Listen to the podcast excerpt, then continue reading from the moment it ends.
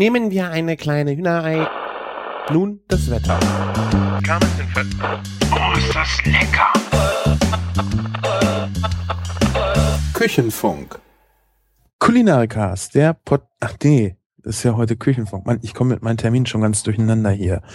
Heute bin. Das ist ja auch gar nicht der Olli, der hier sitzt. Das ist ja der Christian. Moin, Chris. Moin Sven, genau. Herzlich willkommen beim Küchenfunk der wöchentlichen kulinarischen Andacht bei euch im Ohr. Chris und ich und äh, wenn es sich denn mit unseren Terminen vereinbaren lässt, denn das ist bei drei Köchen recht schwierig, äh, ist dann normalerweise auch der Martin mit dabei oder wir haben ab und zu auch Gäste dabei, gerne äh, öfters, müssen wir nochmal gucken, dass wir das auch noch ein bisschen mehr beleben. Ähm, und wir sprechen jede Woche über das, was wir so erlebt haben, was uns so kulinarisch interessiert hat. Und heute ist die letzte Sendung fürs Jahr, ne? Was? Ja, auf jeden Fall äh, dieses Mal die Weihnachtssendung. Stimmt. Wobei sie wahrscheinlich erst nach Weihnachten rauskommt, nee, oder machst du ich mach die fertig? morgen fertig und dann habt ihr am 24., wenn ihr in der Küche steht und das Weihnachtsmenü kocht, äh, uns Idioten auch nochmal auf den Ohren. Genau. Also einen herzlichen Applaus und lobende Kommentare für den Christian, dass der sich äh, so kurz äh, vor Weihnachten noch den Stress macht, die Sendung zu veröffentlichen, Shownotes zu schreiben und äh, seit langem schon nicht mehr dafür gesorgt hat, dass der Podcast-Feed in den Dutten geht. Yeah! Aber zu Weihnachten wäre eigentlich nochmal schön, oder? ja, ich weiß nicht, dann kommt es ja doch erst wieder nach Weihnachten an die Leute ran und das wäre ja ein bisschen doof. Natürlich. Ich meine, äh, echt sehr schön von euch einige Kommentare gehabt, äh, dass dann sonntags auch bei dem Sonntagsessen zubereiten, wie dann gerne mal äh, auf die Ohren kommen. Finde ich schon äh, beachtlich. Ja, finde ich toll, macht Spaß. Dann, dann weiß man auch, wofür man das Ganze macht, ne? Genau. Du kannst ja vielleicht mal, das haben wir schon, weißt du was, das machen wir heute mal. Wir lesen heute mal Kommentare vor und sprechen darüber, weil das vernachlässigen wir, glaube ich, äh, ziemlich stark, auch wenn wir sie alle lesen. Aber wir lassen sie immer unkommentierter stehen. Na, ich bin du, schon du, immer dabei. Ja, ja, du schreibst dann ja immer dazu, du bist ja das offizielle Sprachrohr des, oder das offizielle Schreibrohr des äh, Küchenfunks. Ich bin ja nur hier zum Reden. Aber dann können wir ja heute vielleicht noch mal so ein paar Kommentare durchgehen und uns darüber unterhalten. Das ist ja für die Leute, die eigentlich nur hören, und davon gibt's ja auch immer ein paar, äh, ist das, glaube ich, auch mal ganz interessant. Aber das machen wir nach unserem Wochenrückblick. Chris, was war die Woche bei dir los? Ja, es geht ja jetzt wirklich äh, sehr stramm auf Weihnachten zu und ich muss natürlich jetzt, ich habe total vernachlässigt, äh, das Weihnachtsmenü planen. Und gerade heute habe ich mich zum Glück, also wir haben das jetzt am Sonntag äh, aufgenommen, ähm, mich eigentlich sehr viel in der Küche rumgetrieben und die Vorbereitungen gemacht ähm, für den Hauptgang. Und bei mir sind das Ochsenbäckchen geworden. ja, ich bin auch, äh, das war jetzt eine Spontanaktion am Mittwoch, dass ich die noch bekommen habe. Ähm, und ich hatte vorher echt keine Ahnung. Ich habe gedacht, warum machst du wild? Habe ich meinen Wilddealer angerufen. Ja, kommst du noch mal vor Weihnachten? Langweilig, wild, langweilig. Ich finde mit mit Knochen und langsam geschmort ist so ein Teil geil. Also wild ist geil, aber ich meine so zu Weihnachten Ente ganz wild, langweilig. Du musst ja alles mal gemacht haben, oder? Ja, hallo, das hast du in drei Jahren durch. Ente wild ganz. Genau, und dann, das wollen die ja auch mal haben. Die sind ja auch anspruchsvoll. Hm? Wer denn? Ja, die Familie. Familisch. Die will ja wissen. Ja, die wollen mal Ente haben. Wenn sie es ein paar Jahre lang nicht gehabt haben, musst du die auch schon mal nochmal bringen. Ja, aber doch nicht vom Hobbykoch. Sowas geht man doch essen. du Arsch. Nee, ich meine jetzt mal im Ernst, welcher Idiot macht sich die, die Mühe und macht selber Gans und Ente? Mein Ente kurz gebraten kann ich ja noch verstehen. Ja, Entenbrust, Gans, ich mache keine Ente. Ich mache komplett, da habe ich keine Zeit für. Ja, hab ich auch keinen Bock. So, so komplette tote Tiere, das, das geht man essen. Das, das ist doch viel besser, viel stressfreier und äh, ja, zu Weihnachten auf jeden Fall. Ich denke mal, es macht bestimmt schon mal Spaß, wenn du so eine eine Ente selber zu Hause mal machst, aber das würde ich mir nicht an Weihnachten geben. Das nee. Ich meine, ich habe das ja auch gemacht und das macht ja auch Spaß und ist ja auch ein tolles Essen. Aber ich finde, das kann man super in der Vorweihnachtszeit, so in der Adventszeit machen. Und Weihnachten hast du echt genug anderen Kram zu tun. Da, da Ja. muss nicht auch noch sowas sein. Ja, vor allen Dingen willst du nicht die ganze Zeit auch in der Küche hängen, dann rennst du immer wieder gucken, dann musst du es pinseln und dann hast du den, den ganzen Tag, je nachdem, auf welche Art du es machst, hast du es im Backofen, kommst nicht weg. Also ich äh, will mir da größtmöglichen Stress eigentlich von der Backe halten und am besten nicht. Von der Backe halt gut gesagt. Deswegen habe ich Ochsenbäckchen gemacht, genau. Ein so rattengeiles Essen. Ich meine, du bereitest das vor und das kannst du ruhig schon zwei Tage oder drei Tage im Voraus machen. Ja. Und dann lässt es einfach ganz langsam in ein bisschen Heißleger, machst du die Bäckchen heiß, die Soße machst du extra heiß und da ist Stampfkartoffeln dazu. Ist eigentlich das Beste, was du machen kannst. Ein bisschen Wurzelgemüse und fertig. Genau so habe ich es eigentlich auch vor. Ähm, Problem war, meine Ochsenbacke äh, war schon durchschnitten. Also die sind ja auch, also ich hätte nicht gedacht, dass die so viel riesiger sind, äh, wie Kalbsbäckchen zum Beispiel. Doch, doch um einiges. Also die, ich würde jetzt mal sagen, die ist fast größer wie meine Handfläche. Ja, Und äh, ich habe die dann halt kleiner geschnitten. Ich habe die nicht am Stück gemacht, weil die war, wie gesagt, schon mal halbiert. Und ähm, ich habe dann eher eine, in Richtung Gulasch gemacht. Ich hätte dich ja fast heute Morgen noch angerufen und gefragt, Sven, wie pariert man eine Ochsenbacke? gar nicht. Echt? Ich mach da gar nichts mit. Aber da Was- war jetzt richtig so fingerdick Fett noch drauf, ne? Das ist doch kein Fett, das ist doch Gelatine. Das ist doch Nee, hier, das war ähm, wirklich fett. Die Gelatine geht durch. Es war wirklich die Backe noch mit einer richtig fetten Fettkruste außen drum. Ja, geil. Ich war mir nicht sicher, weil sie auch schon durchgeschnitten. Ich habe dann komplett pariert und habe das Fett. Oh. Ja, hab das Fett. Mal, ich meine, guck mal, das Fett ist doch dazu da, dass das Zeug saftig bleibt. Und das kannst du doch, wenn du die schmorst, du das schön an. Ja, gut, ich weiß jetzt nicht, wie dick bei dir das Fett da dran war, kannst du so die Hälfte abschneiden, aber ich würde das ruhig dran lassen, weil gerade so Rinderfett, ich habe das ja letztens ähm, bei meiner Bolognese gemerkt, ähm, das gibt halt so viel Aroma ab, das ist einfach sagenhaft. Also ich hatte halt das Problem, darunter ist ja noch diese Silberhaut, wo ich dann mal gedacht habe, die müsste eigentlich runter. Die habe ich auch davon runter pariert. Ähm, und was ich halt mit dem Fett gemacht habe, ich habe das zuerst in den Bräter geschmissen und ausgelassen und in dem Fett dann das äh, Fleisch angebraten. Damit es nicht halt das, das, das Fett als äh, Masse nicht mehr drin ist, aber halt ausgelassen. Mhm. Ähm, das war auch ein sehr geiles Aroma. Also ich gebe dir da recht. Also da kommt schon so eine schöne, nussig, süßliche Rinderbrühe. Rinderwürze, genau so. Das, riecht so richtig nach einem riesen Topf voll total genialer, frischer Rinderbrühe. ja. Das riecht wirklich so, wie sich das Wort Rinderbrühe anhört. Einfach kräftig, aromatisch. Ach, ich komme nur mal ins Schwärmen. Wenn äh, wenn es bei meinen Großeltern Brühe gab, die hatten damals noch so, ein, so, ein, so eine große Waschküche, zusätzlich zur Haushaltsküche. Und da stand dann immer ein riesen Pott auf mit Hühnerbrühe. Das fand ich ja schon sagenhaft. Oder mit Mhm. Rinderbrühe. Das ist ja nochmal so ein ganz anderes, durchdringendes, aber überhaupt nicht penetrantes Aroma. Nee. Ne? Nee. Auf jeden Fall habe ich die dann schön gebraten, Wurzelgemüse hier, alles, alles fertig gemacht, ähm, weil das halt ein Gulasch war. Und ich das Wurzelgemüse habe ich das nochmal getrennt, das Wurzelgemüse ein bisschen passiert, das Ganze durch ein Sieb gegeben, aufgefangen. Und das war schon eine richtig schön sämige Soße. Dann wieder das Fleisch hinzugegeben. Und das war noch sehr fest. Es waren 120 Grad im Ofen, drei Stunden.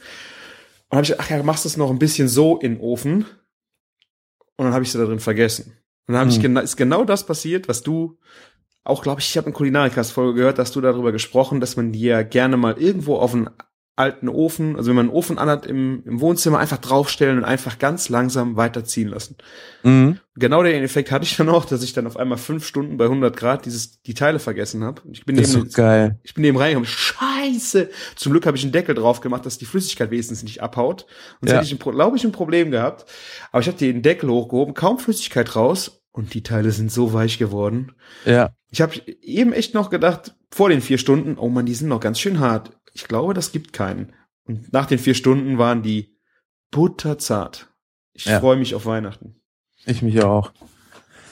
Ich wäre gern bei dir. Mensch, Ochsenbach, ich liebe Bäckchen. Das ist, also wer noch nie Bäckchen gegessen hat, unbedingt probieren. Ganz einfach schmoren, so wie ihr euer Lieblingsrindfleisch schmort und dann mit der Temperatur nochmal runtergehen und schön ziehen lassen.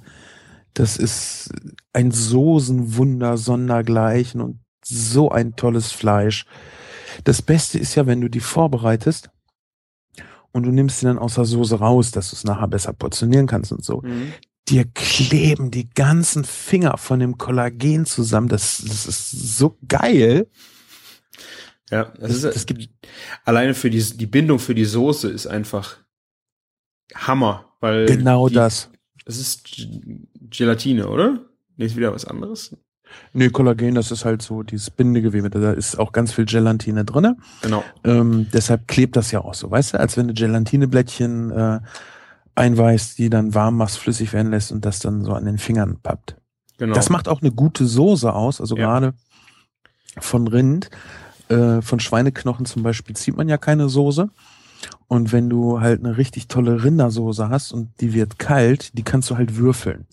Mhm, du kannst ja. wirklich würfeln, was ich auch ziemlich cool finde, wenn du irgendwie, ich sag mal, du hast ein Roastbeef, ja, richtest ein Roastbeef an, ja, dann kannst du von dieser äh, gel gelierten äh, Soße ruhig ein paar kleine feine Würfel schneiden. Oder was auch sehr cool ist, ist das durch ein Sieb streichen. Nicht durch so ein ganz feines, sondern durch ein etwas gröberes. Und dann hast du das wie so, Kaviar? Ja, so ein bisschen. Also nicht so kugelig, ne, aber so ganz feine mhm. Würfelchen in dunkel und machst so ein paar drüber, weil die ist natürlich auch unheimlich aromatisch, wenn die durch die Gelatine da drinnen äh, stocken kann, weil du dann halt dementsprechend viele Knochen und die hast lange köcheln lassen. Das ist total geil. Und das so zu gebratenem Fleisch kalt ist auch eine sehr schöne Sache. Jetzt vor allen Dingen sehr schön, dass du die Soße, du musst dir keine äh, Sorgen machen, dass du die Soße nochmal abbinden musst. Nee, Entweder überhaupt nicht. Montieren mit Butter oder Soßenbinder oder weiß der Geier mit was. Du hast echt überhaupt kein Problem damit, eine super cremige Soße hinzukriegen. Die, die ist einfach nur perfekt von der Konsistenz. Einfach nur durch den Sachen, die in dem Bäckchen drin sind. Ja. Hast du die Bäckchen gesalzen? Äh, ja, beim Anbraten. Gut. Okay. Nicht gut? Uh, ich äh, habe mir irgendwie angewöhnt, Schmorfleisch gar nicht mehr zu salzen. Ich, ich mein, ich weiß auch gar nicht. Ich habe auf jeden Fall kein Pfeffer dran getan. Ich habe auch, also ich habe gemerkt, wie ich die Soße fertig hatte. Es war sehr wenig Salz dran. Also ich werde die jetzt erst äh, na, würzen, wenn das kurz bevor es auf den Tisch kommt. Mhm. Also war nicht so viel dran. Hat aber, glaube ich, nicht so geschadet. Und was eine Geheimzutat äh, bei, dabei war, das war mir vorher auch nicht bewusst, das habe ich äh, bei Arthurs Tochter im äh, Buch gelesen, Malzbier. Malzbier. Warum? Ich hab, kam da nicht vorher drauf. Also ich hätte jetzt gedacht, Wein, mit Wein hätte ich da rumgespielt. Aber Malzbier ist natürlich, äh, ich meine, du hast es bestimmt schon mal gemacht. Du hast damit ja auch schon mal rumgespielt. Dunkelbiere und sowas, die haben halt einfach schön einen schmelzigen Zucker, der dann einfach dem Ganzen sehr zuträglich ist, oder? Ja, der macht das Ganze auch so ein bisschen schön herbe, ne? Und du hast halt bei so einer kräftig geschmorten Soße hast ja sowieso auch schon so ein bisschen ähm, eine Süße drinne, sag ich mal, wenn das Röstgemüse schön mitgeröstet und äh, mitgeköchelt hast. Und äh, ja, überhaupt so kräftiges Zeugs passt natürlich in so eine kräftige Soße gut rein. Aber meinst du, dass es wirklich nur das Herbe ist, dass es so überwiegt bei dem Bier? Also ich habe das jetzt im Nachhinein kaum rausgeschmeckt, dass da jetzt irgendwie so Bier drin wäre, aber es hat einfach eine Schmelzigkeit bekommen, die ich ganz gut fand. Ich weiß jetzt nicht ganz, was du mit Schmelzigkeit meinst, aber ich sag mal, wenn du eine kräftige Soße machst, dann brauchst du auch ein kräftiges, äh, ja, ein kräftiges Aromat da drin, wenn du da was mit dran tun willst. Und äh, so kräftiges und süß passt natürlich auch super, ne? Mhm. Also ich sag mal, eine, eine schöne ähm, Portweinsoße ist ja auch geil. Ja, da du dann halt auch wieder die Süße drin, ne? Ja. Also ich finde es halt beim Malz, also bei einem Dunkelbier gebe ich dir recht, hast du dann immer noch eine ordentliche Herbe auch mit dabei, aber bei so einem Malzbier, das hat ja, lebt ja eigentlich äh, schon sehr von seinem Zucker. So richtig herbe finde ich das jetzt nicht. N nee, nee, stimmt. Malzbier nicht so, ähm, Schwarzbier, genau. Ja.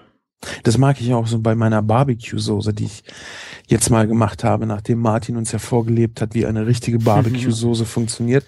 Die mache ich ja auch nicht mit Malzbier, sondern wirklich mit Schwarzbier. Das ist halt noch so ein, dass es halt nicht zu sehr im Süßen landet. Ja. Wahrscheinlich habe ich das gerade eben ein wenig durcheinander verwurschtelt, ja. weil ich halt gerne mit, mit Schwarzbier dann koche. Mhm. Ja. Ich hätte jetzt auf, auf was anderes getippt, dass du irgendwie äh, Sternanis oder Zimt mit dran gemacht hättest. Hätte, ich, es waren meine ersten Ochsenbacken. Ich war ganz stolz äh, auf die äh, mein erstes Mal parieren und so, dass das alles geklappt hat. Äh, ich glaube, da kann man echt sehr schön mitspielen, auch gerade zu Weihnachten. Aber ich wollte es einfach, wenn ich es das erste Mal mache, einfach mal klassisch halten. Aber ja. Sternanis oder sowas ist bestimmt auch eine sehr schöne Geschichte dazu. Also ich finde ja auch, das, was man immer lernen sollte, sind halt die klassischen und äh, grundlegenden Zubereitungen, weil dieses ganze Rumspielen hinterher, hinterher äh, ist zwar geil, aber das, das, äh, da brauchst du halt kein Rezept für. Da brauchst halt eine ja. Anregung für und dann kannst du das halt abwandeln, wie du willst. Und wenn du weißt, wie Ochsenbacken prinzipiell funktionieren, dann kannst du da hinterher machen, was du willst. Ich kann mir auch gut vorstellen, äh, dass ein paar Rosinen da ganz gut zu passen. Je nachdem, ja. Ja, ja. hast halt wieder so eine Fruchtigkeit drinne. Kennst du ja vorher auch noch in einem, in einem schönen, äh, ja, was würde ich jetzt nehmen? Ich weiß nicht, ob ein süßer Sherry da gut passen würde. Mhm. Auf jeden Fall irgendwie was, einen süßen Alkohol und die dann nachher kurz äh, mit in die Soße geben. Ja.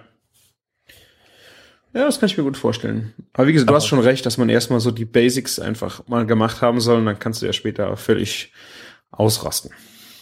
Ja, vor allem, wie gesagt, we weißt du, wenn du bei den Basics weißt, was du machst, dann ist es im, im schlimmsten Fall nachher so, dass du irgendwas dazugegeben hast, was das nächste Mal weglässt, aber du kannst das Zeugs immer noch essen, weil es halt toll geworden ist. Mhm. Und die Basics ist immer am besten, wenn man sich darum gar keine Gedanken mehr machen muss, wenn man halt weiß, wie die funktionieren. Ja, du machst das blind. Wenn ich jetzt einmal zum Beispiel rangehe und Ochsenbacken das erste Mal mache und dann noch versuche rumzuspielen, dann mache ich vielleicht am Anfang was falsch und denke so, oh nee, die sind ja gar nichts geworden und ich weiß jetzt nicht, wo der Fehler ist. Ne, mhm. Sei es die Temperatur, sei es die Dauer, sei es das Anbraten, sei es das Salzen oder nicht oder was auch immer. Ich habe ja jetzt, äh, um da nochmal so einen Bezug hinzubekommen, ich bin ja jetzt gerade auf Hefe. ja, leider nicht auf Bier. Nee, heute nicht, weil ich muss morgen noch ganz viel Weinbrand trinken und dann will ich heute ja. nicht schon äh, so viel Bier trinken. Hm? Deswegen trinke nee. ich nämlich jetzt Wein. Mach das.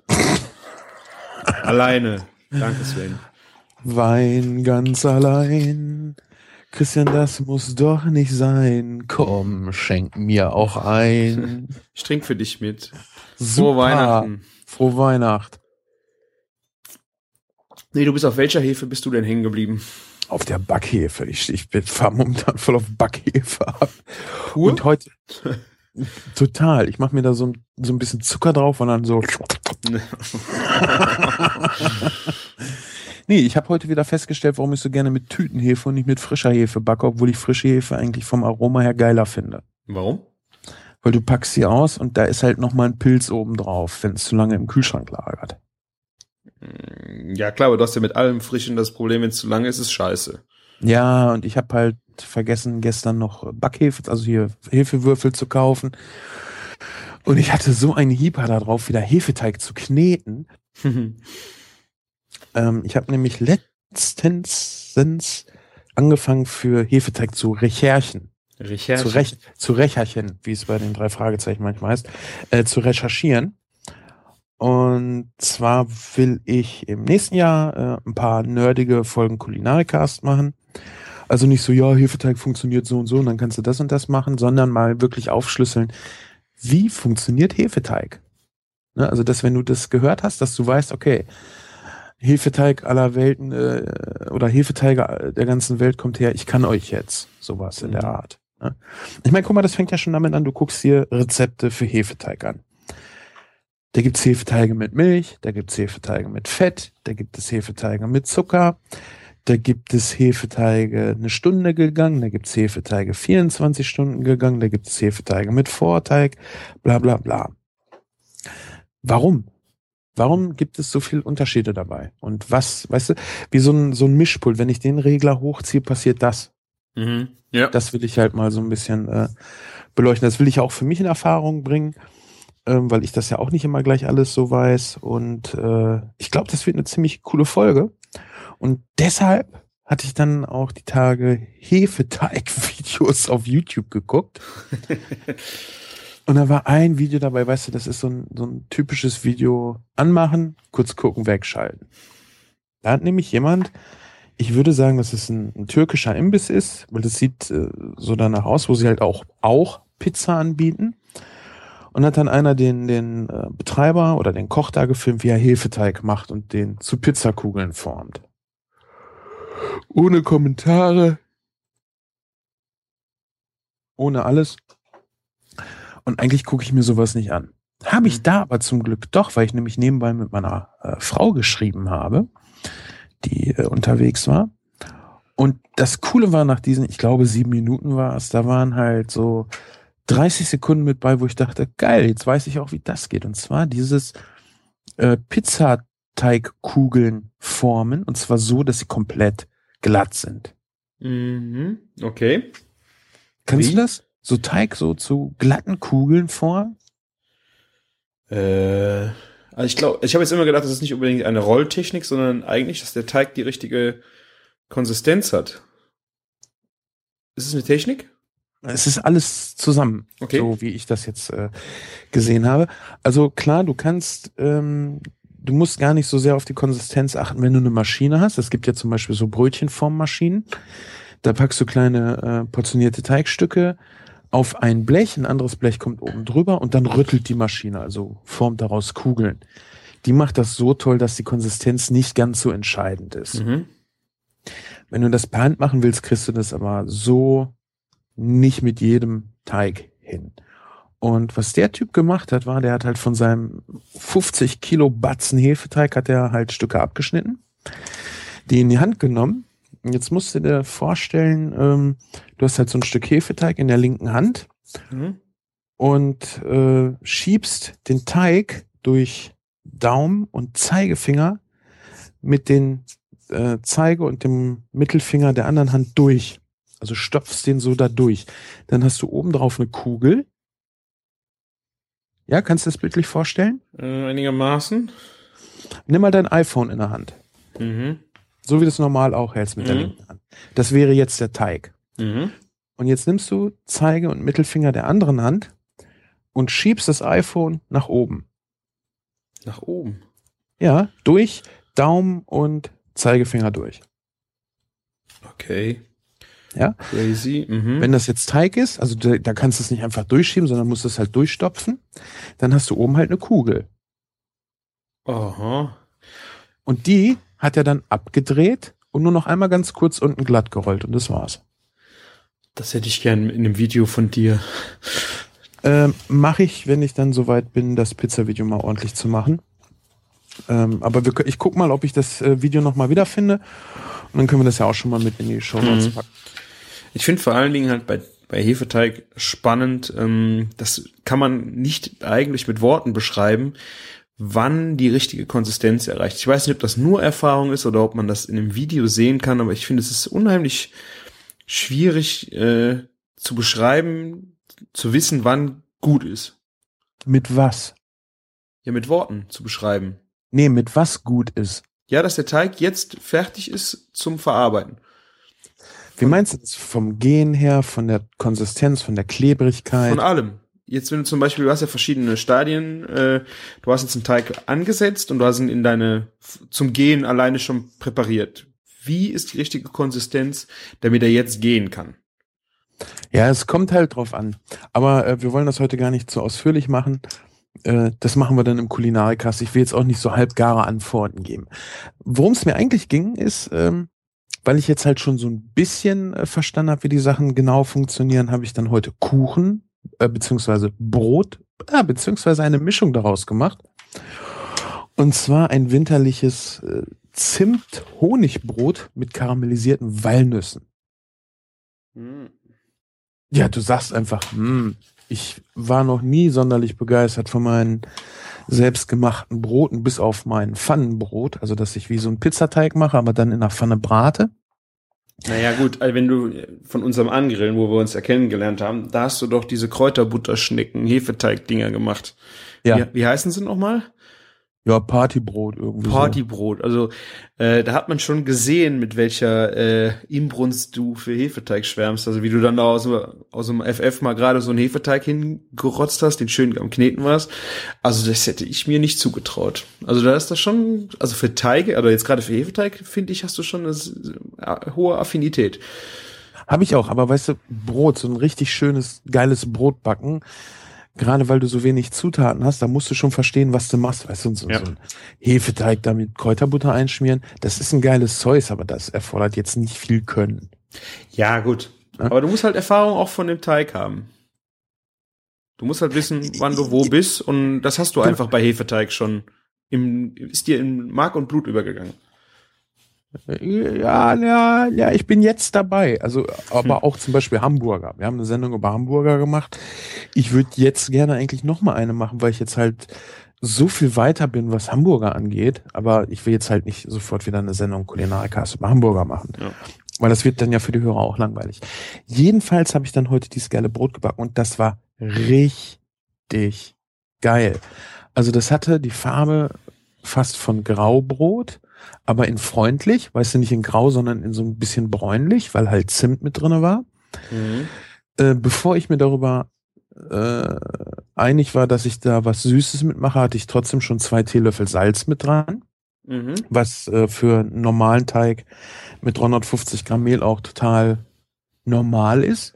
Aber das Geile war, weil das Salz halt auch schon mit dran war und dann nachher der Honig, hattest du halt nicht nur die Süße oder dieses normal ähm, deftige, sondern du hattest halt so eine richtig geile Mixtur daraus. Und süß und salzig zusammenpasst sowieso super. Wann hast du denn den Honig mit dran getan? Schon mit im Verarbeitungsprozess des Brotes schon, oder? Ja, ja. Aber du sagst später, das war ja, schon. Ja, pass auf, ich, ich, hatte, ich hatte Mehl abgewogen, Salz dran und dann fiel mir ein, okay, ich könnte ja auch irgendwie was mit Zimt machen. Mhm. Oh, und Honig habe ich auch noch da und Nüsschen auch noch. Ja, gut, dann habe ich den Honig noch mit dran gemacht und der gibt halt auch mehr als nur süßes Aroma ab, ne? Mhm. Und äh, ich wollte heute eigentlich ein Video machen, wie man Nüsse richtig schön karamellisiert, also wie man sie so brennt, so ein bisschen wie auf dem Weihnachtsmarkt, nur in toll. Und habe dann aber meinen Stativhalter hier nicht gefunden und dann habe ich gedacht, okay, dann mache ich das halt mit ans Brot mit dran.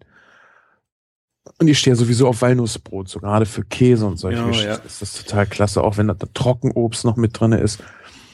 Ey, wir haben mit, ja, ich, mein Neunjähriger, meine, meine Frau, die sonst nie Brot isst, nie, die hat, glaube ich, auch drei Scheiben gegessen.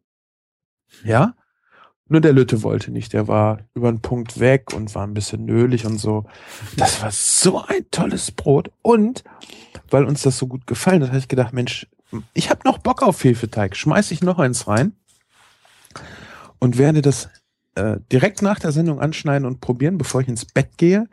Und zwar habe ich den, äh, ich wollte den halt ein Brot machen, wenn ich morgen auf der Arbeit bin, dass sie halt schön frühstücken können und hätte eigentlich gerne was mit Zwiebeln und Speck gemacht. Da stehen die aber nicht so drauf. Und dann habe ich gedacht, gut, dann machst du halt einen Hefeteig mit Milch und äh, auch wieder mit Salz drinne, aber mit Schokolade und obendrauf.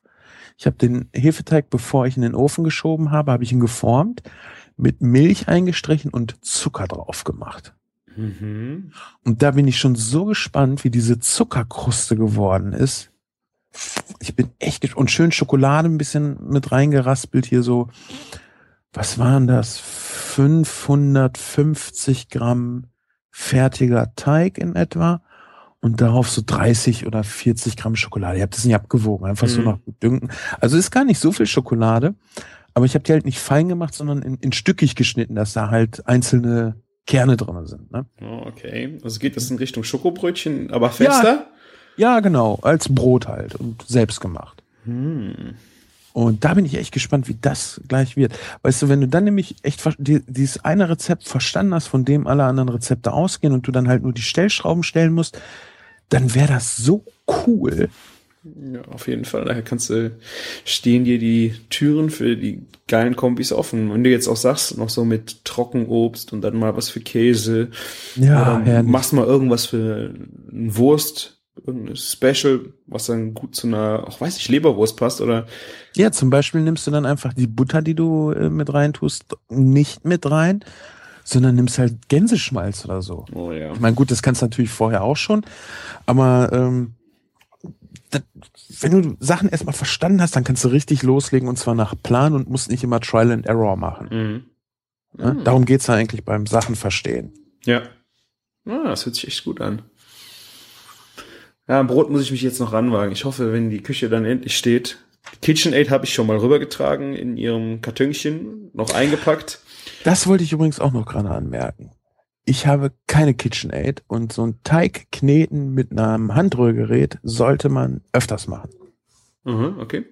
Weil der knetet dir das halt so schnell durch und du, da geht's ja gar nicht um Schnelligkeit, dass sich die Dinger wer weiß wie drehen, sondern halt, dass er den Teig überhaupt durchkriegt. Und ich knete eigentlich gerne mit den Händen. Mhm. Ne? Aber es ist schon mal angenehmer und vor allen Dingen hast du, wenn du äh, versuchst, die Feuchtigkeit des Teiges einzustellen, klebt dir der Kram halt nicht an den Fingern. Und an den Knethaken klebt das halt längst nicht so wie an deinen Fingern und kriegst halt schnell sauber. Und du kriegst ein, entschuldige, nee, entschuldige nicht diesen Ausdruck, du kriegst halt einen busenweichen, samtig seidigen Teig hin. Das ist einfach fantastisch. Also mit der Küchenmaschine oder mit dem Handgerührgerät. Ja, mit dem Handrührgerät. Mit Ja. der KitchenAid ist das äh, wahrscheinlich genau das gleiche, nur dass sie das halt äh, länger aushält und mehr Teig machen kann. Mhm. Ja, ich bin, äh, wie gesagt, mal gespannt, wenn ich da endlich mal mit rumexperimentieren kann. Ja. Äh, weil, ja, je nachdem, mit, mit Te- Teig machen hat immer auch äh, was Dreckiges. Also du hast halt, brauchst du schon Platz und du brauchst einfach auch Flächen, die du dann auch schnell wieder reinigen kannst. Und in der jetzigen Küche ist es einfach alles so verwinkelt und vollgestellt. Und dann, wenn ich da anfange, Teig zu machen, das nervt mich einfach nur. Mhm. Weil du hast dann Mehl überall und kriegst ihn halt überall nicht richtig weg. Und das ist in der neuen Küche hoffentlich besser. Und das ist ja gerade das Geile an so einer, auch an einem 10 oder 20 Euro Handrührgerät. Du hast die Hände halt sauber, um dann nochmal Mehl ranzumachen oder ein bisschen Feuchtigkeit oder was weiß ich. Dabei saust du dir einfach die Küche nicht so zu. Ja. Und glaubt man nicht, dass irgendein Pizzabäcker vor Ort oder in Italien den ganzen Teig, den er pro Tag braucht, per Hand knetet. Mhm. Ja. Ja? Es ergibt keinen Sinn. Mhm. Also apropos Handrührgerät, ich habe das jetzt auch gehabt. Ähm, ich habe mal so ein 20 Euro oder 15 Euro Handrührgerät irgendwann mal gekauft. Und da waren so richtig beschissene, also die Rührhaken, also nicht die Knethaken, sondern die anderen. Wie heißen die? Die Rühr- Schläger. Die Schläger dabei. Da waren da unten einfach so Drahtbügel. Äh, die in so- Entschuldige, Schneebesen. Oder Ja? die Besen. Ja, ja, Das war kein, das sind diese vierbügeligen genau. Rü- womit du mal schon mal, ja, Sahne kriegst du auch im Schneebesen. Also auf jeden Fall diese, diese vier ja, armigen äh, Rührdinger, die dann irgendwie als Drähte in irgendeinem so Plastikteil zusammenlaufen, in so einem Plastikköpfchen, wo dann der Stab hochgeht in die, in die Maschine. Äh, keine Ahnung, was ich gemacht habe. Nach dem dritten Mal flogen die billigen Dinger auseinander. Warum kaufst du auch irgendwas, wo am Ende Plastik dran ist? Ja, ich habe nicht gesehen. Was hast du gesehen? Auch komm, Handrührgerät, brauchst du mal 1,15 Euro, ist gut, komm, bestellst du. Mhm. völliger Fehler. Aber wobei im Grunde die Maschine oben ist gut, nur die, die Rührbesen sind scheiße. Ja, Das habe ich aber gesehen. Ich weiß nicht, ob es das für alle gibt. Du kannst halt Rührbesen einzeln nachkaufen und dann auch eine Nummer besser. Ja, cool. Das habe ich dann gemacht, die dann aus einem Guss Metall waren. Das heißt, Mhm. das war, die sind auch ein bisschen, das sind nicht so dünne Drähte, sondern die haben schon ein bisschen mehr äh, Oberfläche, aber halt einfach super stabil. Die haben dann vielleicht noch mal noch mal 15 Euro gekostet. Oh, Aber dann nein. funktioniert das halt wenigstens ordentlich. Weil Ja. ich glaube, selbst bei den 30 Euro Rührbesen, den Standarddingern, hast du halt einfach so Scheißzeug unten dran hängen. Sollte man einfach mal gucken, wenn man nachrüstet, einfach mal eine Nummer besser kaufen, weil die sind, glaube ich, unkaputtbar. Was man bei der bei dem Handrührer nicht vergessen sollte, ist, je öfter man den braucht, desto teurer muss er sein, Ja. weil der Motor halt der Kostenpunkt dabei ist. Ne? Und ein 15 Euro Motor geht ja halt echt schnell in eine Dutten. Ja. Wobei bei so einem Handrührgerät brauchst du natürlich auch eine Zeit, ja. Also Schnee, äh, Eischnee schlagen wirst du wahrscheinlich deinen Handrührer nicht mit kaputt kriegen so schnell. Äh, aber gerade wenn es an Teig geht, sollte man vielleicht doch ein paar Euro mehr ausgeben. Aber das ist eine gute Idee. Ich kann mal gucken, ob ich nicht irgendwo eine Empfehlung dafür habe. Äh, ich wollte mir sowieso bei Zeit mal einfach der Freude halber einen neuen bestellen. Und dann packe ich den, wenn der gut ist, mit bei uns mit in, oder bei mir mit in die Empfehlungsliste. Mhm. Ja. Weil du, ich finde das schwierig, anhand von der Verpackung oder auch so vom Preis zu sagen, okay, der taugt was. Ja. Ne, am ja. besten ist ja echt immer ausprobieren. Und ein Handrührgerät, gerade wenn man backen will, und ich habe ja letztens mit der Lilly äh, eine Folge über das Backen gemacht. Ähm, ich bin ja sonst eigentlich nicht so der Bäcker, muss ich sagen. Aber viele ja, Köche sind ja nicht so der Bäcker. Haben wir, glaube ich, auch schon mal drüber gesprochen, dass so, ja. da äh, geht der eine nach links und nach rechts. Also der, wer gerne kocht, der backt nicht so gerne und umgekehrt. Ne? Es gibt natürlich ja. Ausnahmen, aber ich bin auch nicht so der Bäcker. Also ich backe eigentlich schon gerne, aber ich, ich koche halt viel, viel öfter. Ja. Und was ich da halt so schön fand, sie sagte dann, als ich sie gefragt habe, was braucht man denn jetzt unbedingt, wenn man mit dem Backen anfangen will? Ja, hat sie halt gesagt, hier Rührschüsseln und dies und das war es eigentlich so. Die, die ist ganz einfach. Du brauchst halt fürs Backen, brauchst du extrem wenig, um anfangen zu können. Mhm. Na? Es ist dann halt und, schon das Augenmerk viel auf die Zutaten. Dass du ein Stücke Butter, Eier, so gute Zutaten hast, damit gewinnst du wahrscheinlich mehr wie mit teurem Werkzeug. Äh, ja, das, das auf jeden Fall. Wobei, wenn du dann an Torten rangehst, ist es auch nochmal wieder ein bisschen was anderes. Ja, gut. Aber, aber weißt du, so einen blöden Hefeteig, da brauchst du halt einfach nur eine Rührschüssel und ein Backblech für. Mhm. Ja, und natürlich den Ofen. Alles andere kannst du per Hand machen. Aber da kannst du dann halt auch sagen, okay, ich will es halt nochmal irgendwie besser hinkriegen, gebe ich halt ein bisschen was für ein Handrührgerät aus. Ja. Hätte mir mal einer vor 20 Jahren erzählen sonst wenn du willst dich irgendwann für Handrührgeräte erwärmen, hätte ich gesagt, ja. Ja, aber es ist auch, gerade wenn wir von Langlebigkeit reden, äh, Pürierstab. Also zu Hause habe ich auch, äh, ich glaube, na, vielleicht einen mal kaputt gekriegt.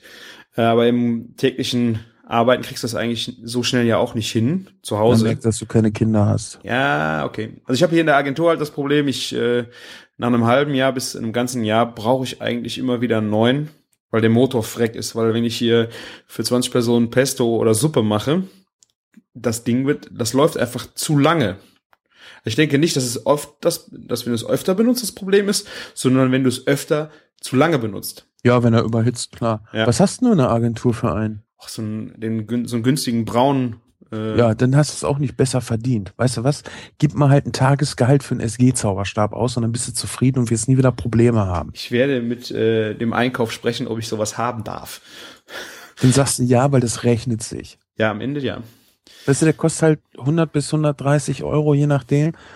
Und das Coole ist ja auch, wenn die Messer stumpf werden, ja, dann gibst du 5 Euro für eine neue Klinge aus, weil die kannst du mhm. auswechseln. Das Ding ist einfach im normalen Betrieb relativ unkaputtbar. Du hast komplett unten Metall, das kannst du schön abwaschen, kannst du in Wasser reinstellen. Und also ich habe echt mal einen ganzen Tag, irgendwie 14 Stunden nur dafür gearbeitet, mir dieses Ding kaufen zu können. Ich habe das nicht eine Sekunde bis heute bereut. Ja. Stimmt wohl. Also naja. mit 14 Stunden Arbeiten durchkochen, ne? Nicht irgendwie äh, laumalurig in der Ecke stehen. Ja, das war richtig hardcore, aber es, gerade wenn du Kinder hast, ist es so toll, so ein Ding mit einer vernünftigen Leistung zu haben, weil du halt selber so schön Gläschennahrung machen kannst, Pürees machen kannst und auch einfach, wenn du Mengen hast, weißt du, das Ding hat auch eine schöne Umdrehungszahl, ja. Das mhm. schafft was. Und der hat nicht so ein komisches Schutzgitter unten, was äh, das Gemüse davor schützen soll, von dem Ding erfasst und zerkleinert zu werden. okay. Ich weiß, worauf du hinaus willst, aber im Grunde kriegt man das damit auch ganz gut klein.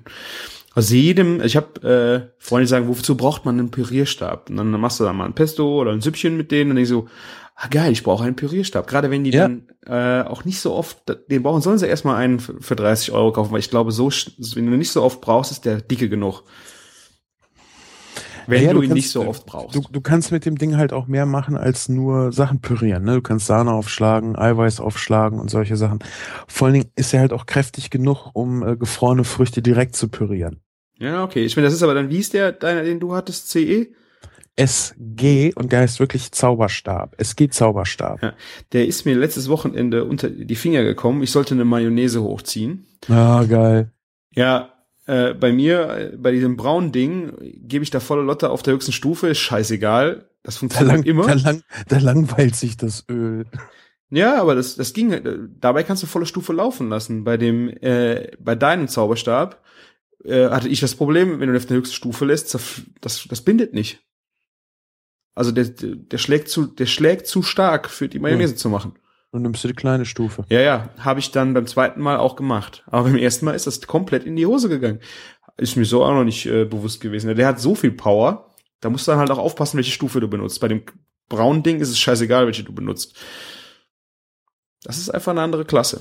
Ja, das ist Power, was das Ding hat. Ja. ja. Ach ja, und gleich will ich runtergehendes Brot probieren und ähm, im, ich weiß noch nicht, ob ich es dieses Jahr noch mache, spätestens im nächsten Jahr feiern mit Sauerteigbrot. Das ist auch geil. Weil so, ich meine, Chris, echt frisches oh. Brot. Das Geilste. Das ist wirklich so, oh, ja, ich bin für Trennkost, solange ich frisches Brot kriege.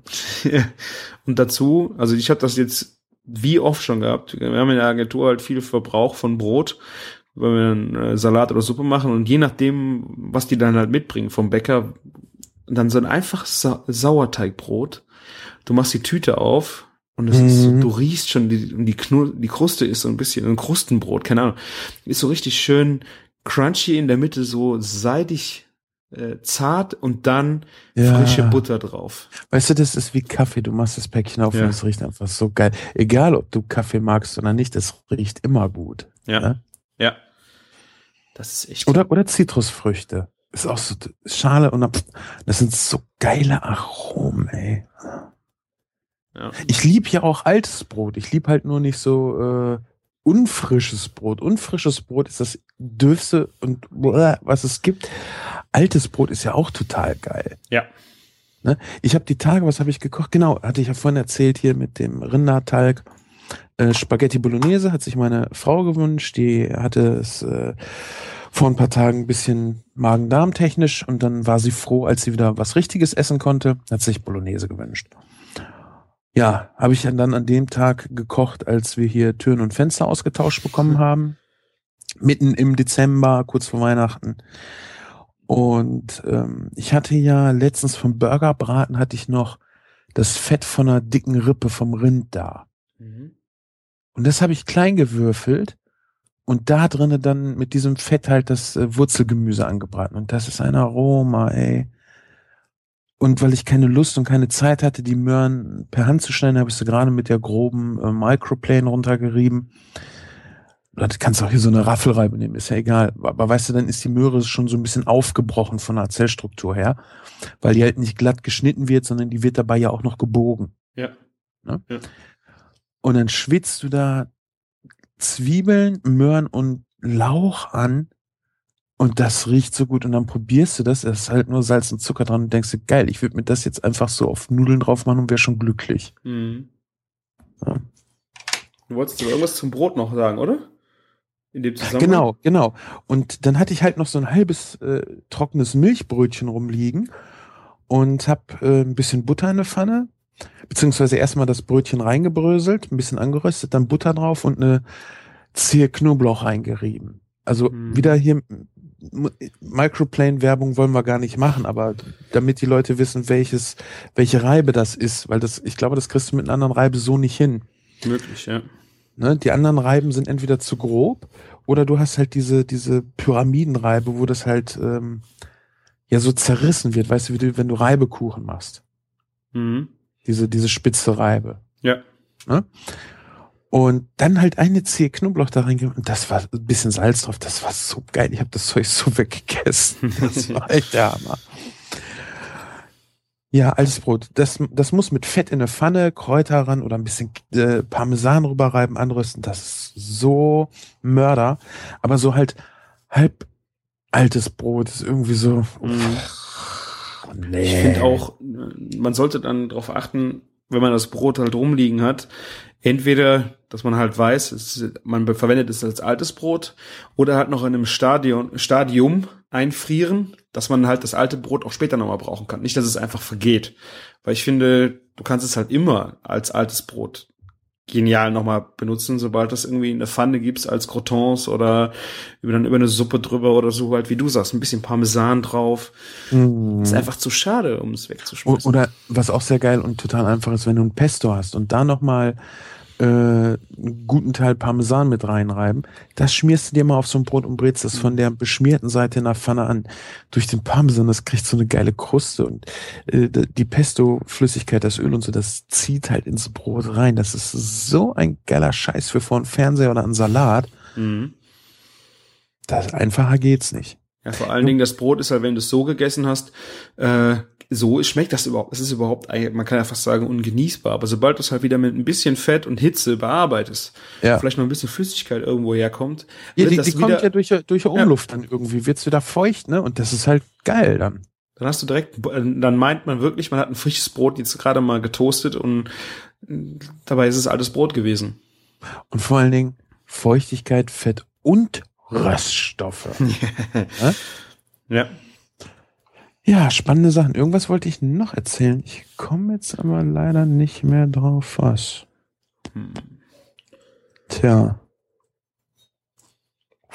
Irgendwas hatte ich. Wir wollten, glaube ich, auch noch mal über Kommentare sprechen. Ne? Ja, lass uns mal über Kommentare sprechen und vielleicht fällt es mir dann gleich wieder ein. Okidoki, dann gehe ich jetzt mal auf unsere Internetseite und gucke mal auf die letzten Kommentare. Ich denke mal, wir werden das von hinten nach vorne am besten aufrollen, dass wir von der letzten Folge einfach ein paar Folgen zurückgehen und dann ja. mal über ein paar Kommentare sprechen. Ja. Äh, letzte Folge haben wir über mein Schwein gesprochen und äh, da wurden wir korrigiert, was ich sehr interessant fand, weil mir das überhaupt nicht bewusst war. Da ging es darum, dass Nietzsche Bua, weiß ich jetzt nicht genau, äh, wie ich es richtig ausgesprochen habe, der hatte gesagt, dass diese Elektrozange die Tiere gar nicht tötet, sondern nur betäubt. Was, Ach, das, was ich, was ich gesagt hatte, ne? Kann sein, ja. Ich habe es jetzt nicht mehr genau vor Augen. Ähm, er sagt, dass er wäre halt wichtig, dass die Tiere nur betäubt sind. Selbst mit einem Bolzenschussgerät äh, würde halt das Gehirn zwar teilweise zerstört werden, aber es würde halt, äh, das Tier lebt noch, das Herz schlägt noch und das wäre halt das, wichtig, dass das Blut ja, rausgeht. Wollte ich gerade sagen, damit die überhaupt ja. ausbluten können. Ja, genau. Okay, das ist halt natürlich das Problem, dass bei den elektrobetäubten Tieren auch diese nochmal aufwachen können. Bei den Erschossenen ist das jetzt nicht unbedingt, äh, kann das nicht so oft passieren, weil das Gehirn halt dann wahrscheinlich zu stark beschädigt ist. Ähm, ja, also auf jeden Fall sah es bei mir wirklich so aus, als ob es schon tot wäre nach der Elektrozange. Ähm, da, da fällt mir gerade übrigens noch was ein, was ich eigentlich eben erzählen wollte. Das passt auch ganz gut zu dem Kommentar. Was hältst du denn eigentlich von der Methode, Sachen leicht anzuschwitzen? Äh, das ist doch auch ein Kommentar. Da sind wir doch jetzt weiter, schon im nächsten, oder? Nee, weiß ich nicht. Das waren nämlich das die Zwiebeln. Dazu haben wir nämlich auch ein. Dieses Anschwitzen von Zwiebeln hatten wir ja mit Annette gehabt. Dieses leicht anschwitzen, darum ging es genau. mir, dass ich das, dass ich gesagt habe, Leute, die nicht wissen, was sie machen, schwitzen Sachen immer leicht an und machen dann noch was damit. Und äh, der Meinung bin ich immer noch, dass ganz viele Leute das einfach machen, weil sie keine Ahnung haben, was sie damit machen sollen. Und ähm, was ich aber letztens gehört habe und was auch Sinn macht, ist zum Beispiel Zwiebeln, die du irgendwo eigentlich roh mit reinmachen willst, wo du so ein bisschen die Schärfe rausnehmen willst, dass du die einmal kurz leicht anschwitzt, damit diese strenge äh, Schärfe nicht mehr da ist. Genau, also du zitierst gerade quasi den Kommentar, den es dann zur letzten Folge Echt? mit Annette gab. Ja, genau. Also da ich habe die wirklich nicht gelesen. Du weißt ja, dass ich okay. unseren, dass ich unseren Kommentarfeed noch gar nicht abonniert habe. Okay äh, weil ich ja in der Sendung wirklich immer nur reden will und äh, diesen ganzen äh, Schreibkram und so nicht machen möchte. Da habe ich ja bei uns schon genug zu tun und komme da nicht immer zu. Ich habe das echt nicht gelesen, aber das ist natürlich Witzig, cool. Okay. Also der Helmut sagte, äh, er hört das immer äh, bei seinen Außendienst-Autofahrten und ähm, da ging es halt um das leichte Anschwitzen äh, von Zwiebeln und er macht das halt gerne, um die Spitze von der Zwiebel rauszunehmen und ihn dann einfach ein bisschen äh, milder zu machen. Er sagt dann hier, nicht glasig, dann sind sie schon zu weich. Also ja. wirklich nur ganz kurz. Das ist ja. leichtes Anschwitzen halt. Ja. dann, und äh, was ich damit halt sagen will, ist erstmal dieses leicht anschwitzen und dann zum Beispiel irgendwie noch weiter kochen, macht für mich halt keinen Sinn, weil äh, dann kannst du das Anschwitzen eigentlich weglassen. Aber ich wollte auch gerne einmal sagen, äh, vor allen Dingen ich lerne ja auch immer gerne dazu und wenn sowas dann äh, meine groß, meinen großmäuligen Pöbel, Pöbelismus von einer Vorgängerfolge korrigiert, bin ich umso dankbarer, weil dann weiß ich auch wieder mehr. So ist es. Genau. Dementsprechend hatte er auch gesagt, äh, du hattest ja die Idee, Fleisch mit dem Brot zu umwickeln. War so, glaube ich, ne? Brotscheiben, einfach mal Fleisch reinzupacken, so als. Ja, hier, hier Schnitzel, ne? Anstatt mit Paniermehl mit äh, Scheiben genau. Brot drumherum. Hatte er gesagt, äh, hat Alexander Hermann wohl schon mal im Bayerischen Rundfunk gesagt, aber ja, wir Genau, da- erfinden ja auch nichts. Nee, da hatte ich das auch her. Ich fand das sehr cool. Und ich habe mich an dem Ja. Tag so geärgert. Warum bin ich da noch nicht drauf gekommen? genau. Aber manchmal, manchmal weiß ich auch nicht mehr genau, wo ich es her hatte. Aber jetzt, wo das sagst mit Alexander Herrmann, den höre ich nämlich auch gerne. Ja. Ähm, wobei ich äh, die Moderation nicht so mag, weil die ist halt so künstlich aufgesetzt ist. Oh, noch nicht mal den Löffel akustische Mund gleich schon wieder, oh, und toll und geil und lobt seine Erdbeeren da mit äh, Schokostreuseln auf, auf, auf irgendeinem Schmanzeugs oder so war das, wo ich denke, ja, hm, okay, das hat mit Kochen jetzt nicht so viel zu tun, aber ich finde ihn halt auch sympathischer und er sagt nicht die ganze Zeit Ingwer hier, Ingwer da. Äh, bei der Folge mit Annette ähm, gab es auch eine schöne Diskussion in den Kommentaren von Graf Geil und äh, XTC 123, Oh, wo wir halt äh, unsere Geilo, äh, wo wir die ganze Zeit geil sagen, ein bisschen auseinandergepflückt worden ist. Äh, ich wurde entlastet, also einer, äh, der viel geil sagt, bist auch du, Sven.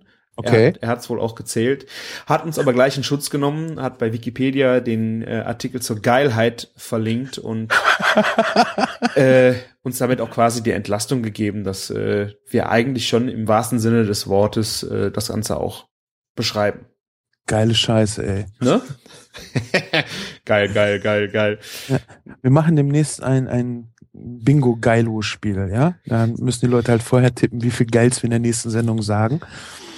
Und äh, ja, irgendwer darf die Kommentare dann wieder nicht lesen, wobei ich lese ja echt nicht. Ja. Also nicht, weil, weil, weil sie mir egal sind, sondern ich muss endlich mal unseren Kommentar RSS-Feed abonnieren.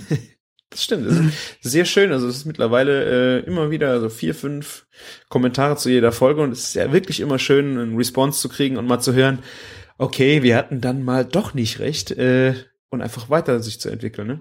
Ja, ja, genau. Weil, wir, also gerade auch den Kulinarikast, was ich vorhin sagte mit den Hamburgern. Du machst was, beschäftigst dich damit. Und wenn dich das denn nicht loslässt, beschäftigst du dich immer weiter mit oder hörst zum Beispiel in irgendeiner anderen äh, Kochsendung oder in einem anderen Koch-Podcast noch irgendwie was, wo du sagst, Mensch, ja, das habe ich nicht bedacht oder da habe ich noch gar keinen äh, Gedanken irgendwie dran verschwendet oder sonst irgendwie was. Ähm, du, du mit dem Kochen wirst halt nie fertig, ne? Du kriegst halt immer noch neue Sachen oben drauf oder Anregungen, was du letztens sagtest, Lamm mit Birne und solche Geschichten. Und das finde ich macht das ja auch so spannend. Ja. Wir stellen uns hier nicht hin und haben die Wahrheit für uns gepachtet. Ja. Vielleicht nehmen wir das auch mal für die, für die Hörer auseinander, weil wir beide haben da ja schon des Öfteren drüber gesprochen. Ich finde das aber auch nochmal interessant, das explizit zu erwähnen. Christian und ich sind oft nicht einer Meinung. Und es geht in dieser Sendung auch nicht darum, dass ich recht habe oder Christian recht hat. Ich finde das viel, viel interessanter, wenn man halt Persönlichkeiten hat, an deren Meinung man sich auch mal reiben kann. Ähm, einfach um zu sagen, nee, ich, ich äh, kenne jetzt zwar seine Argumente, aber ich stimme dem halt überhaupt nicht zu. Ja, zum Beispiel der Schlutz ist ja so ein Ding. Ja, oder Curry Ketchup von, ne? Ja, Hela ist es, glaube ich. genau. Also wir reiben Ja. uns gerne schon mal wie Knoblauch und die Microplane. Aber das macht eigentlich Spaß, weil am Ende schmeckt's geil. Ja, das, was unten rauskommt, ist halt cool. Ne? Man Ja. kann sich dann halt echt so und, und weißt du auch mit mit ich habe das des öfteren auch schon mal irgendwo gesagt. Ich weiß nicht, ob es hier war. Mit Köchen ist es wie mit Filmkritikern. Man muss den passenden für sich finden. Es kann sein, dass ein Filmkritiker einen Film total zerreißt, der andere den aber geil findet. Und wenn ich jetzt aber äh, den gleichen Geschmack habe wie der Typ, der ihn geil findet, dann sollte ich unbedingt in diesen Film reingehen. Es geht nicht darum, dass ein Kritiker recht hat und der andere nicht, sondern dass der Kritiker meinen Geschmack trifft. Ja. Genauso ist das mit Köchen. Da kann einer noch so geil kochen, wenn ich halt auf Currywurst Pommes stehe, bin ich beim Veganer vielleicht falsch. So als Beispiel Mhm. nochmal. Ja. Genau. Und wir wollen ja nicht wie in der Politik werden, dass wir irgendwie alle Einheitsbrei und ja, wir haben uns alle lieb und irgendwie keine Hm. Kontroverse. Guck mal, durch solche Kontroversen äh, macht man sich, also ich mache mir dann ja auch Gedanken über das, was du sagst und ich stimme dem vielleicht nicht zu, aber vielleicht doch, weil dann merke ich so, okay, da hier das und das passiert, wir, wir mit dem leicht anschwitzen, dass du dann überlegst, okay, äh, jetzt hat der Hermann das bei den Zwiebeln gemacht. Ja, bei den Zwiebeln ergibt das Sinn, wenn ich zum Beispiel einen geilen Krustenbraten habe und ich möchte frische Zwiebeln da drauf, aber diese spitze Schärfe, das hat der Kommentator schön gesagt, rausnehmen will, dann einmal kurz durch die Pfanne ziehen, dann ist die nämlich raus. Mhm. So, dann gehe ich jetzt noch einmal äh, in die Folge 34, ähm, weil ja. da waren auch viele schöne Kommentare. Vor allen Dingen ist da auch nochmal darauf hinzuweisen, dass wir ja den Hörerwurf hatten äh, von unserem Würfelspiel, wo dann genau. alle vielleicht nochmal reinschauen. Wir haben auch einen, der hat schon was abgegeben, das ist der Alex, der Chef Hansen. Ich verrate genau. nicht, was er geschrieben hat, also wenn, müsst ihr gucken, aber vielleicht fällt euch ja auch noch was ein. Das war aber auch äh, unsere, ich weiß nicht, erste obskure Bierfolge, die wir dann mal so abgeliefert haben, wo wir dann glaube, ja. über niederländisches Bier gesprochen haben. Da hat auch wieder der XTC 123 ein bisschen was dazu gesagt. Aber was ich auch sehr schön finde, das sollte man hier auch nochmal sagen, äh, der Marquet hat es auch kommentiert und hat auf die legendäre CAE-Folge hingewiesen zum Thema Bier. Die CAE äh, 194 ähm, die habe ich mir auch vor längerem schon mal angehört. Kennst du die? Ja, ich stand in der Halle, war am Schwitzen wie ein Schwein, hatte nichts zu trinken und höre eine Folge über Bier. Oh. Ganz tollen Dank, Herr Bock.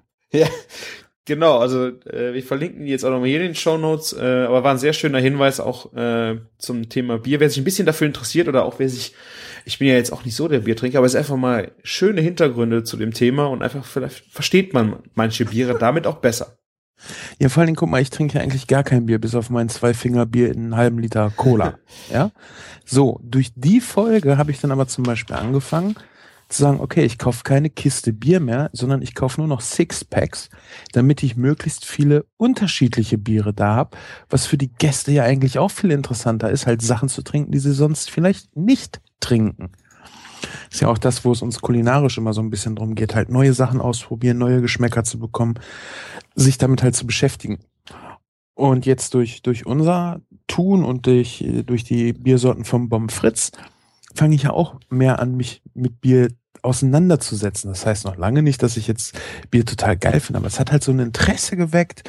Und was ich, was ich bei der Folge auch sehr, sehr toll fand, informativ, ist halt, äh, so einen Überblick über die Bierbrauerlandschaft Deutschlands zu bekommen und mal gesagt zu bekommen, ja, trink nicht das und das, das ist halt ein schlechtes Bier und ich erkläre dir jetzt auch warum und dann merkst du das auch, dass das eigentlich total langweilig ist und was interessante Biere sind. Interessant ist hier wichtig, ne? Das, ähm, was war das nochmal? Ich habe die die Fritzale, ne? Also das Fritz Ale ist ja nicht so meins, aber es ist trotzdem interessant, sich damit einfach mal auseinanderzusetzen. Ja. Ja. Kannst auch ein, ein, ein wie heißt das nochmal, dieses Aldi Hansa-Pilz, kannst du dir auch halt massenweise unterstürzen, aber dann bist du auch eher am Alkohol interessiert anstatt am Bier. Ja. Genau das. Und ich hoffe, wir werden dann in der nächsten Folge. Ich habe die Biere schon hier stehen gehabt, aber der Sven wollte heute nicht, äh, dass wir dann den feuchten Traum, der aber, glaube ich, bei dir schon über die Wupper gegangen ist, ne? Den ja, feuchten Traum hatte der Olli, ne? Ja, genau. Da müssen wir halt den äh, Samuel Smith Imperial Stroud beim nächsten Mal vernichten. Ja, ich und wir, so, wir sollten irgendwie dann nochmal echt so eine Bierverköstigung mit ein paar Bierexperten zusammen machen. Auch mal gut, dass die uns direkt erzählen, wie das sich anschmeckt. Ja, ich fand auch, wir haben ja bei dieser Lieferung auch einen Zettel äh, mit dazu bekommen, äh, wie man Biere verkostet. Und natürlich, jeder kann sich auch gerne vor dem Fernseher sitzen und äh, einfach seinen Hansapilz runterstürzen. Wollen wir gar nicht predigen, dass man das nicht machen soll. Ähm, ich möchte darauf nur nochmal äh, zu sprechen kommen, weil wir sonst ja auch immer gerne über bekehrende Veganer lästern. Äh, wer sich aber mal mit mehr von seinem Bier haben will, äh, da wollen wir dann auch mal hier so diesen Zettel so ein bisschen liefern, wie man äh, an ein Bier rangehen kann, um äh, den größtmöglichen Erlebnisfaktor zu haben. Ja. Ich fand das ganz toll. Erstmal so, wie man es trinkt und dann halt auch so ein paar Bewertungspunkte, wo man sagen kann, okay, das geht so in diese Richtung und auf den Geschmack mal achten und so. Das fand ich echt schon interessant. Das machen wir mal sehr ausgiebig hier in der Folge. Am besten, wenn wir uns äh, vor Ort treffen. Auch sehr schön, ja. Schön. Ja, dann können wir vielleicht nochmal auf unser Hörergrillen hinweisen am 1.2.2014. Ähm, ich habe zwar schon einen Artikel im Kulinarikast-Blog geschrieben, aber ich denke, wir sollten hier auch nochmal einen eigenen, kannst ja. den Text auch einfach übernehmen, das ist ja egal, äh, mit reinpacken. Und äh, ihr seid herzlich dazu eingeladen. Bringt alles mit, was ihr braucht. Das schreiben wir auch nochmal in den Artikel, so eine kleine Checkliste, was man für so einen Grillen braucht. Das Ganze kostet nichts, aber ihr müsst halt auch Sachen mitbringen. Grillzeugs, Grill, Kohle und solche Geschichten. Weil wir ja nun auch nicht äh, genau wissen und abschätzen können, wie viele Leute kommen. Wann, wo, wie genau, das steht dann in dem jeweiligen Artikel und da tragt ihr euch dann bitte mit plus eins ein. Wer das schon im Kulinarikast gemacht hat, macht das bitte im Küchenfunk nicht auch noch. Äh, es geht nur darum, dass wir so grob abschätzen können, wie viele Leute kommen. Wie viel Lampenfieber wir haben müssen. Also ich meine, du bist ja ein Profi, aber. Ich habe kein Lampenfieber mehr. ja. Ich nehme einfach genug Alkohol mit, dann betrinke ich mich, dann bin ich locker und dann sage ich, alles gut, das ist überhaupt gar kein Ding. Gegen Lampenfieber hat man Alkohol erfunden. Also ihr müsst dann natürlich mir nachsehen, wenn ich dann anfange, improvisierte Opern zu singen, weil das fange ich manchmal an, wenn ich betrunken bin. Oh. Aber ich singe dann auch gut. Das ist ja die Krux an der Sache. Wir werden uns davon überzeugen. Gut. Ja, dann haben wir eigentlich, haben wir noch irgendwas offen, so, worüber wir noch sprechen wollen? Äh, ich, du hast noch einen Hinweis, den du loswerden wolltest. Ja, aber ich habe mir überlegt, es geht ja mehr die Kulinarik. Wobei eigentlich ist der Küchenfunk da ja auch so ein bisschen involviert. Genau. Weil ich, weil ich unsere Hardware dafür ja auch benutze. Und ähm, vielleicht kann ich dann irgend, wer weiß, wie viel bei rumkommt, dann geht vielleicht auch noch was in Küchenfunk. Äh, wir hätten gerne neue Headsets für den Kulinarikast. Ähm, ich habe einen kurzen Artikel dazu geschrieben äh, mit den ja, mit Kontodaten und wie man uns äh, finanzielle Spenden dazukommen lassen kann. Wir haben jetzt Ewigkeiten äh, ich glaube, wir gehen ins fünfte Jahr oder so. Ich weiß es nicht. Das ist auch gar nicht so wichtig. Wir machen das schon ziemlich lange und äh, wir machen das. Äh, dadurch ist ja auch hier der der Küchenfunk entstanden und ich glaube, es ist an der Zeit jetzt äh, da auch einfach mal zu sagen, wir haben jetzt lange genug diese alten Headsets, die eigentlich schon ganz okay sind, äh, benutzt. Wir wollen das Ganze aber noch weiter professionalisieren hätten gerne neue Headsets, dafür brauchen wir Geld. Alles Nötige dazu findet ihr in dem hier verlinkten Artikel. Es ist nicht gerade wenig Geld, aber wenn mehr zusammenkommt, als wir eigentlich für uns brauchen, dann geht das Restliche in ein vernünftiges Headset für Christian, dass wir hier mal alle den uh. gleichen Sound haben, dass man nicht immer so rausgerissen wird, dass äh, die, die Skype-Feeling nicht so rüberkommt. Das finde ich immer ein bisschen sehr schade. Wenn noch mehr übrig bleibt, kriegt der Martin auch noch eins. Also wir sind wir sind, ja, wir, wir wachsen. Stückchen für Stückchen. Genau. Wenn nicht, ist, ist schade, aber äh, wir machen trotzdem weiter, weil wir können gar nicht anders. Ja, jetzt auch nicht mehr. Wir haben jetzt 36 Folgen dieses Jahr gemacht und ich bin da schon ein bisschen stolz drauf. Ich bin da mehr als nur ein bisschen stolz drauf. Vor allen Dingen, wenn ich bedenke, äh, welche Zeiten wir dann manchmal für die Aufnahmen haben, wie wenig wir dann dadurch schlafen. Ja. Aber es macht halt einfach wahnsinnig Spaß und es kommen auch immer wieder neue Sachen für mich dann bei rum. Gerade auch wenn Martin dabei ist. Äh, da habe ich noch ganz doll vor Augen hier unsere Käsesoßen-Folge, wo wir halt auch über Käsesoße gesprochen haben. Ja, was war da nochmal? Ja, welche Käsesorten nehme ich dafür? Wie mache ich das, dass der Käse ja. sich auflöst? Und Martin sagt, ja, nimm halt Frischkäse, ne? Hm. Ist, ist halt auch eine tolle Sache, weil Frischkäse löst sich halt gut auf. Und kennst du diese 1 plus 1 gleich 3 Formel? Formel? Ja, dass halt die, das Ergebnis größer ist als die Summe seiner äh, ja, Zutaten, muss ich jetzt schon sagen. Und das, das ist so der Küchenfunk für mich. Genauso hier unser Würfelspielchen, was wir sonst spielen.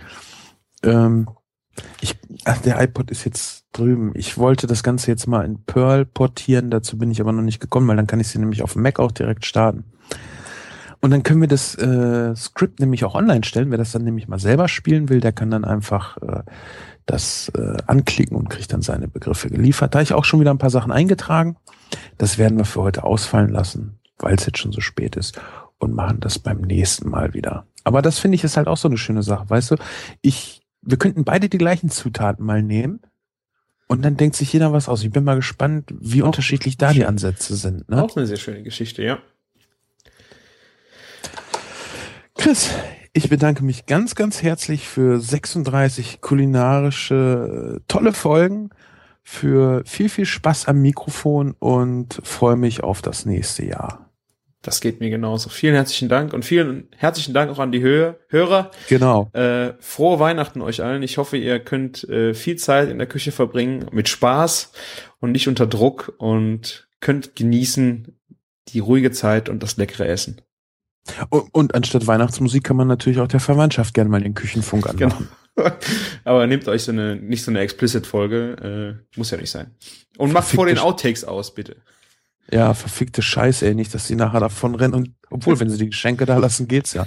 Weil dann ist ja nachher noch mehr Essen da rumstehen. Müsste man dann mal überlegen. wir könnten vielleicht ein, ein, ein Weihnachtslied, obwohl dann wären wir nachher abgemahnt, nee, wenn wir. nee, nee, besser nicht. Jingle Bells, Jingle Ja, ja, ja. Bells, Jingles all the way. Wobei Happy Birthday ist ja auch hier pflichtig und so, ne? Eben, Ja, nee, dann lassen wir das. genau. Also ich finde ja auch, dass man für Musik demnächst erstmal einen Waffenschein braucht und dann kann man da die Menschheit ne, drauf loslassen. Äh, Leute, Musiker. Musiker, ganz gefährliche Leute. Waffenschein. Echt. Hast du noch irgendwie eine coole, ach nee, Geschenketipps brauchen wir jetzt echt nicht geben. Nee, das ist jetzt zu spät. Kocht was Leckeres, äh, damit die Gäste zufrieden sind. Ich glaube, damit macht ihr den Leuten das größte Geschenk. Ja, ich glaube, das größte Geschenk an Weihnachten ist echt, wenn man Zeit hat, die man mit den Leuten verbringen kann und nicht zu viel Zeit aufs Essen verwendet, aber es trotzdem geil ist. Geschmortes. Super Idee. Und nicht äh, so viel schon beim Kochen trinken, dass ihr dann abends noch äh, ansprechbar seid. Kann ja auch schon mal sein, dass man sich äh, schön einpichelt, weil es Spaß macht in der Küche und ist alles so schön. Nur, man muss ja dann abends auch noch was leisten, ne? Was denn? Geschenke auspacken? Ja, einen guten Eindruck. Nee, du musst ja dann einfach nur mitziehen. Die müssen alle schon mittrinken in der Küche Die vorher. müssen einfach nur den gleichen oder höheren Level haben als du, dann fällst du nicht aus dem Rahmen. Auch eine gute Idee. Gute Vorsätze. Gute, gute Vorsätze fürs nächste Jahr. Haben wir da welche? Huh. Also mehr, mehr Podcasten geht ja fast schon gar nicht. Ne. Nee, Ähm, ein bisschen Ruhe kriegen, aber das ist jetzt nicht unbedingt für den Podcast. Also das wird nicht weniger werden. Nee, da hauen wir ja nächstes Jahr erstmal richtig auf die Kacke, Genau. glaube ich. Wir hören jetzt auf. Wir wünschen euch eine wunderbar angenehm ruhige, stressfreie Weihnacht. Ihr wisst, dass es eh alles anders kommen wird.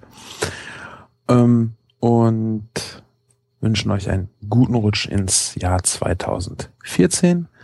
Es verabschieden sich der Sven Und der Christian. Macht's gut.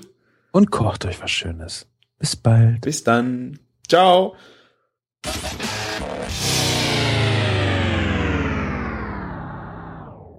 Kulinarikas, der Pod. Ach nee. Entschuldigung. und das war Absicht. wird ein Outtake.